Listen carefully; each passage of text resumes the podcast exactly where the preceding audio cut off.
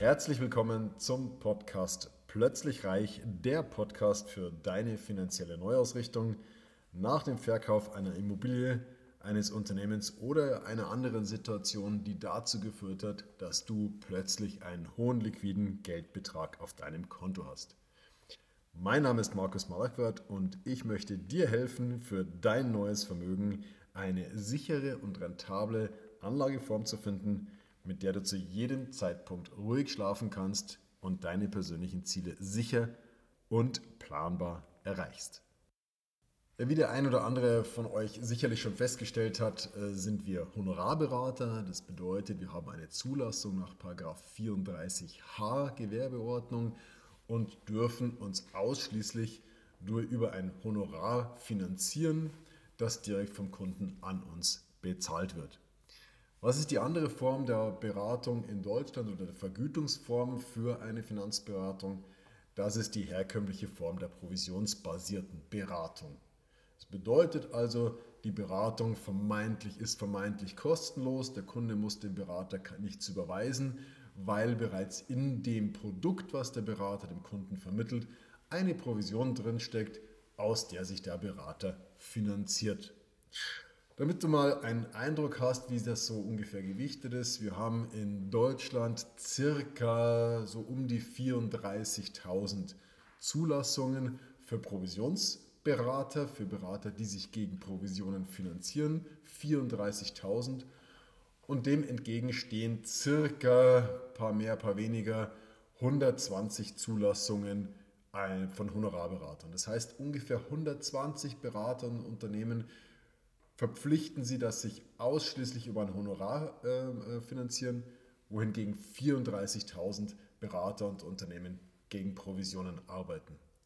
So, warum haben jetzt wir eine Zulassung nach 34h als Honorarberater? Natürlich, weil wir der festen Überzeugung sind, dass das das bessere äh, Vergütungsmodell ist und äh, nicht für uns, sondern für den Kunden. Äh, und was für den Kunden gut ist, ist am Ende des Tages dann auch für uns gut. Warum ist jetzt für den Kunden es sinnvoll, dem Berater tatsächlich Geld für die erfolgte Beratung zu bezahlen? Ähm, wenn du zu einem Finanzberater gehst und beraten werden möchtest, dann gehe ich davon aus, dass du erwartest, dass diese Beratung in deinem Sinne erfolgt. Das heißt, du gehst zu einem Berater, zu einem Spezialisten, von dem du erwartest, dass er in deinem Sinne arbeitet, dass er dir den bestmöglichen Rat gibt, der dazu führt, dass du deine Ziele sicher und planbar erreichst, dass du genau das erreichst, was du mit der Kapitalanlage vorhast, dass diese Kapitalanlage für dich einfach optimal ist. Und idealerweise sollte dabei noch eine schöne Rendite rauskommen und für die Rendite ist einfach wichtig, dass die Kosten in so einem Produkt, in das du am Ende des Tages dann investierst, möglichst gering sind. So, und jetzt stell dir mal vor, du gehst genau mit diesem Anspruch zu einem Berater und dieser Berater wird gar nicht von dir bezahlt, sondern von jemand anderem. Nämlich von der Gesellschaft, von dem Unternehmen, das dem Berater dieses Produkt zur Verfügung stellt, das er dir vermittelt, in das du anschließend investierst. Das heißt, der Berater soll dich optimal beraten, bekommt das Geld aber von jemandem Dritten. Kann das wirklich aufgehen? Was entsteht, ist der klassische Interessenskonflikt. Der Berater steht also in einem Interessenskonflikt, dass er auf der einen Seite dir den bestmöglichen Rat geben soll und auf der anderen Seite aber das Geld von jemand anderem bekommt. Er verdient sein Geld also nicht mit dir, sondern mit jemand anderem.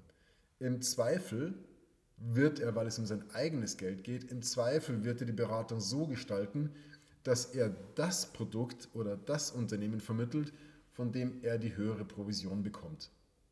Und wenn der Berater die höhere Provision bekommt, dann ist es für dich schlecht, weil da nämlich in diesem Produkt, das er dir vermittelt, höhere Kosten drinstecken, als wenn er dir ein, ein Produkt vermitteln würde, wo geringere Kosten drin sind. So mittlerweile ist eigentlich die Kostenstruktur äh, in solchen Finanzprodukten transparent. Zumindest sind die rechtlichen Vorschriften so, dass es transparent gestaltet sein muss. Wenn ich als Spezialist mir allerdings diese Kostenausweise für Finanzprodukte anschaue, muss ich sie mal fünfmal lesen, bis ich wirklich alle Kosten ganz genau verstanden habe, weil einfach diese Kosten so verklausuliert dargestellt werden, dass du es als Privatverbraucher, als Privatanleger praktisch nicht hinbekommst, alle in einem solchen Produkt drinsteckenden Kosten transparent untereinander zu schreiben, dass du da einen Strich drunter machen kannst und sagen kannst, okay, das sind die Kosten, die ich tatsächlich für dieses Finanzprodukt zahle, das sind die Provisionen, die der Berater bekommt und am Ende des Tages bleibt das und das für mich respektive für dich übrig. Das heißt, es ist also eine Geschichte, diese provisionsbasierte Beratung ist eine Geschichte, auf der vor allen Dingen Interessenskonflikte entstehen, wo der Berater gar nicht mehr hundertprozentig in deinem Sinne arbeitet, sondern immer geneigt ist, auch für, äh, im, im, im, eigenen Interesse zu arbeiten, im Interesse des Produktes oder des Produktgebers zu arbeiten, von dem er eben sein Geld bezieht. Das ist das eine, großer Nachteil, Interessenskonflikt. Dann dadurch, dass die äh, äh Kosten sehr, sehr verklausuliert dargestellt sind, wenig Transparenz in diesen Produkten. Das heißt, du weißt gar nicht so genau, was bleibt eigentlich noch für dich übrig. Ist so ein bisschen die Blackbox, so ein provisionsbasiertes Produkt, also wenig Transparenz. Und am Ende des Tages für dich einfach geringere Rendite, weil die Kosten in einem so provisionsbasierten Produkt deutlich höher sind als in anderen. So, auf der anderen Seite, was macht nun ein Honorarberater? Ein Honorarberater ist ausschließlich dir verpflichtet, weil er ein intrinsisches Interesse hat, dass du mit seiner Beratung die bestmöglichen Ergebnisse erzielst und weil, weil du bist derjenige, der den Berater bezahlt. Der Berater hat sich laut Zulassung verpflichtet, von niemand anderem Geld zu nehmen. Er ist verpflichtet, keine Zuwendungen zu nehmen. Und wenn es sich mal in Ausnahmefällen nicht vermeiden lässt, ist er verpflichtet, die Zuwendungen, die er von jemandem Dritten zum Beispiel auf, eine, auf ein Produkt bekommen hat, direkt dir zurückzuerstatten. Das heißt, der Berater hat sich verpflichtet, dass ausschließlich du ihm sein Honorar bezahlst. Und das befreit diesen Berater von diesen Interessenskonflikten. Das heißt, er hat nur noch das Interesse, dich so gut wie möglich zu beraten.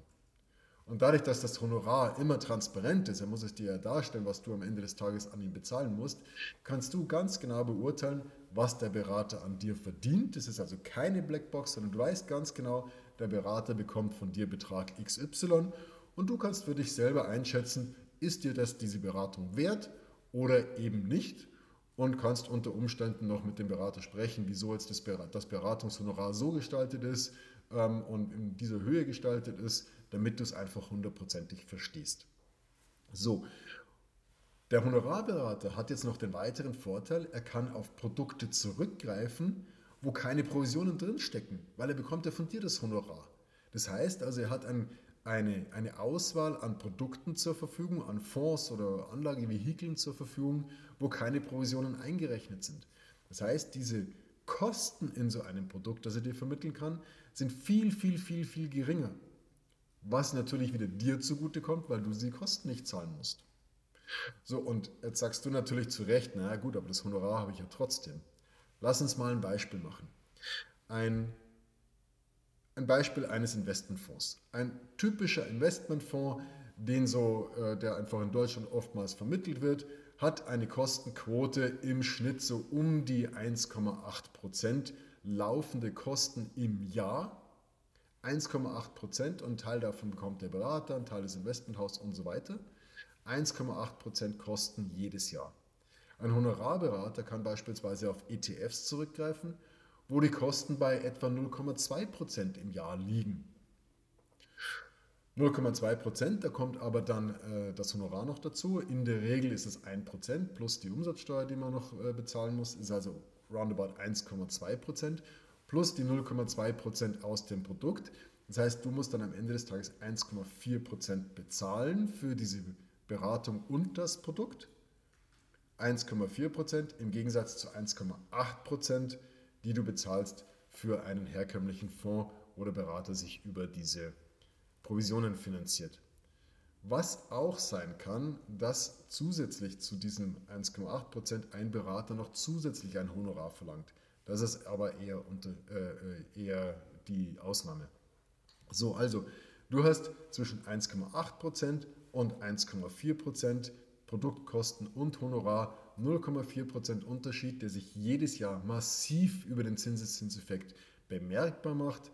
Du bist also, obwohl du das Honorar bezahlt hast, kostentechnisch deutlich günstiger aufgestellt und hast sichergestellt, dass der Berater ausschließlich in deinem Interesse arbeitet und damit für dich das Beste rausholt.